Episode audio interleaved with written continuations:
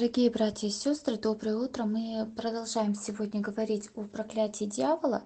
И в прошлый раз мы говорили о проклятии змея. А Сегодня мы, продолжая эту тему, уже будем говорить о поражении дьявола. То есть о конкретном наказании именно не просто физической оболочки, а конкретное наказание сам- самой сущности дьявола. А, Библия представляет собой наиболее точное или, если точнее сказать, единственно точное объяснение окружающей нас действительности. Оно объясняет не только причину существования зла, но и смысл жизни а, в том мире, который напичкан, который переполнен злом.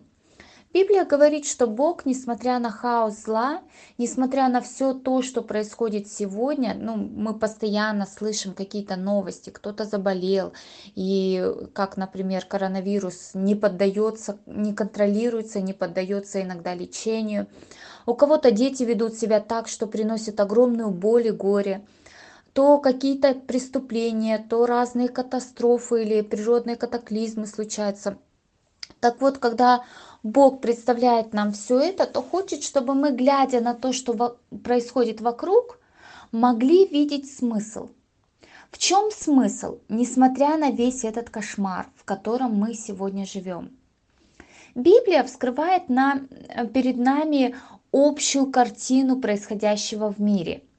И описание этого в сжатой, но в то же время достаточно полной форме находится здесь, в первых главах книги «Бытие». И ядро этого описания в 3 главе 15 стихе. Этот стих, как уже говорилось, называют протоевангелием или первым Евангелием. И он говорит нам о трех конкретных элементах существующей реальности. Во-первых, здесь говорится о том, что жизнь – это борьба между семенем дьявола, между самим дьяволом и семенем женщины. Мы подробнее говорим об поговорим об этом сегодня. Во-вторых, ключевой точкой этой борьбы будет противостояние с семенем женщины, то есть одним конкретным потомком, который будет рожден от женщины. И в-третьих, мы будем говорить, э, здесь утверждается, что несмотря на всю эту сложную борьбу, однажды дьявол будет поражен и поражен окончательно. Итак, давайте посмотрим сначала на вот эту великую борьбу. Наша борьба в огромной степени связана, а, наша жизнь в огромной степени связана с борьбой добра и зла. Практически любой фильм, который вы смотрели, любая книжка, которую вы читали, ну, если только это не инструкция, как собрать мебель или инструкция, как э, по эксплуатации какой-то техники, а, то все остальное содержит в себе элемент борьбы добра и зла. Ну, даже если взять инструкцию, в принципе, а, как победить лень и собрать правильно. Это тоже борьба добра, э, борьба добра и зла. А, есть положительный герой, есть отрицательный герой. И происходит борьба вот этого отрицательного и положительного, борьба добра со злом. И в конце концов есть э, культуры, в которых например, всегда будет счастливый конец. Или как у Достоевского, всегда будет какой-то такой грустный конец. Это уже зависит от типа личности автора, но сущность от этого не изменяется. В культуре всегда есть борьба добра и зла. Откуда это?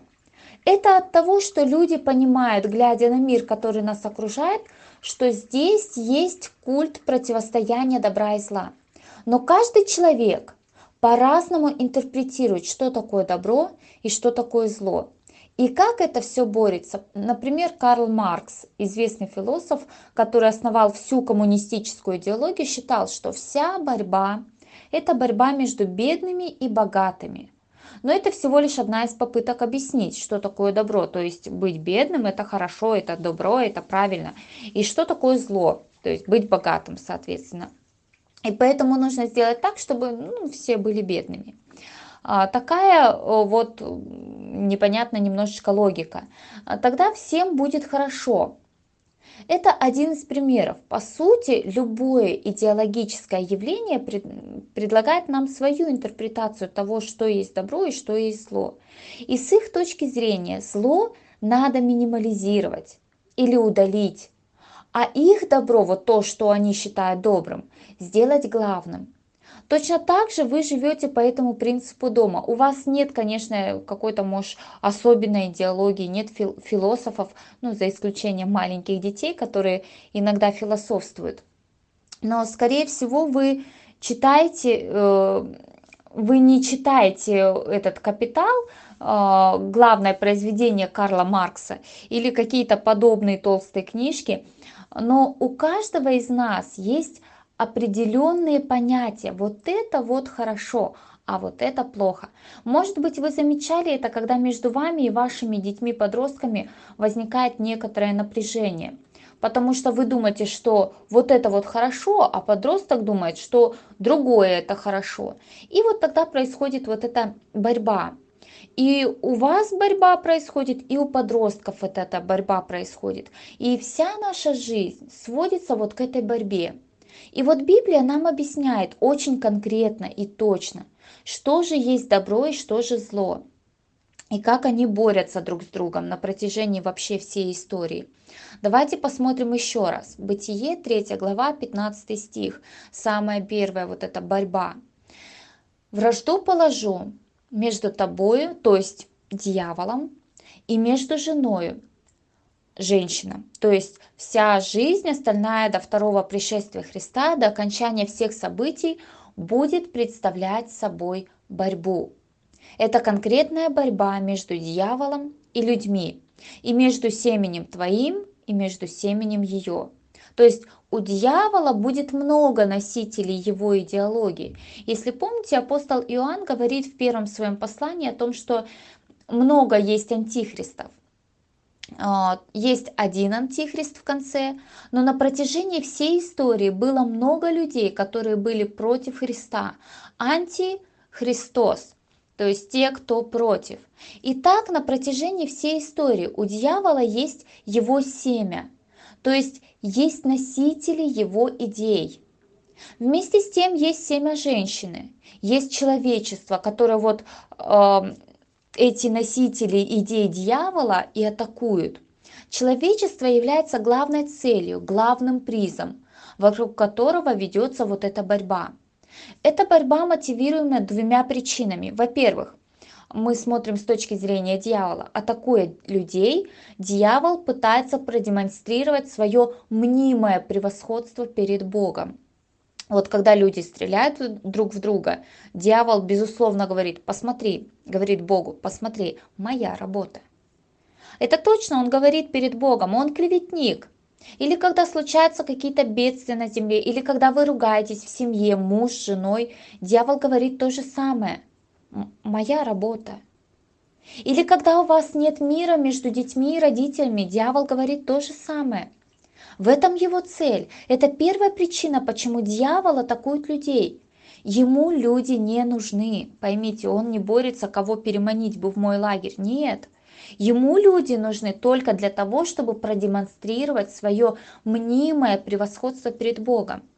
Это первое. И есть еще одна, вторая причина, почему дьявол атакует человечество.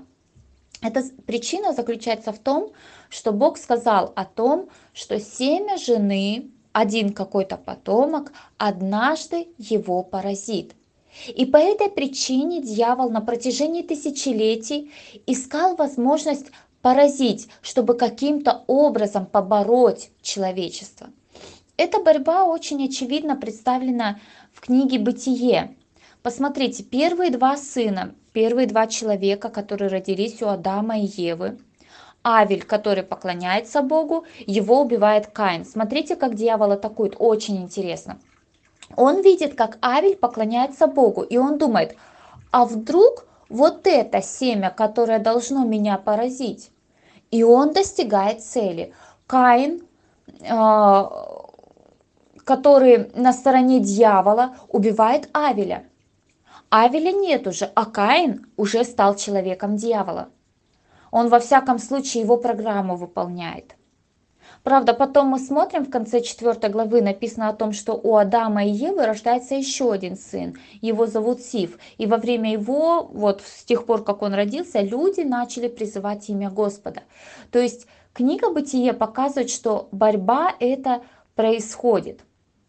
Но дьявол не захватывает эту власть. Все равно есть те, которые Бога знают, которые Бога слушают. То же самое происходит перед потопом. Дьявол думает, что ну все уже кончено. Мы уже говорили, что помышления сердца их были зло во всякое время. В любое время, то есть постоянно. Это константа, знаете, такое понятие. Не прерывающееся. Представьте себе, что все человечество растлилось настолько, что дьявол через грех пропитал сознание каждого человека. И он ясно понимает, что когда человечество доходит до такого уровня, у Бога не остается других вариантов, кроме как уничтожить все полностью. А это как раз то, что нужно дьяволу. Он говорит, это все мои. Но вы помните, у Бога все же есть несколько человек, через которых он сохраняет человеческий род, восемь душ, Ной и его семейство. То есть вся книга «Бытие» – это большой рассказ об вот этой борьбе. Потом Авраам, когда Бог избирает его, вы помните, как много там было разной борьбы, всякой разной борьбы. А, помните Иакова, Иосифа. Особенно ярко видно, когда братья Иосифа продают его в рабство, когда он попадает в Египет, когда множество всяких несправедливостей происходит. Но вы помните, когда Иосиф говорит братьям, когда они пришли и говорят ему так и так, отец просил, чтобы ты нас не наказывал. Он говорит им, не бойтесь, ибо я боюсь Бога. И там дальше мы прочитаем 20 стих, там замечательные слова – Иосиф говорит своим братьям, вот, вы умышляли против меня зло, но Бог умышлял это в добро, чтобы сделать то, что теперь есть. Сохранить жизнь великому числу людей. Мы видим, вот эта борьба происходит даже в самом конце книги, раскрывается суть этой борьбы. И показано ясно, как Бог торжествует в этой борьбе. Читайте дальше, и вы увидите, эта же самая борьба продолжается в Египте, когда дьявол пытается внушить фараону уничтожить народ израильский. Это же самая борьба, когда разные племена атакуют народ израильский. И так до самого-самого конца Ветхого Завета мы читаем об этой серьезнейшей борьбе. И дальше в Новом Завете, если вы помните, когда уже непосредственно появилось то семя, тот самый человек, который поразит дьявола, как дьявол его искал? Кого он задействовал? Царя Ирода – Сколько народу было задействовано, сколько младенцев было перебито, чтобы уничтожить вот это вот семя, которое должно поразить его в голову.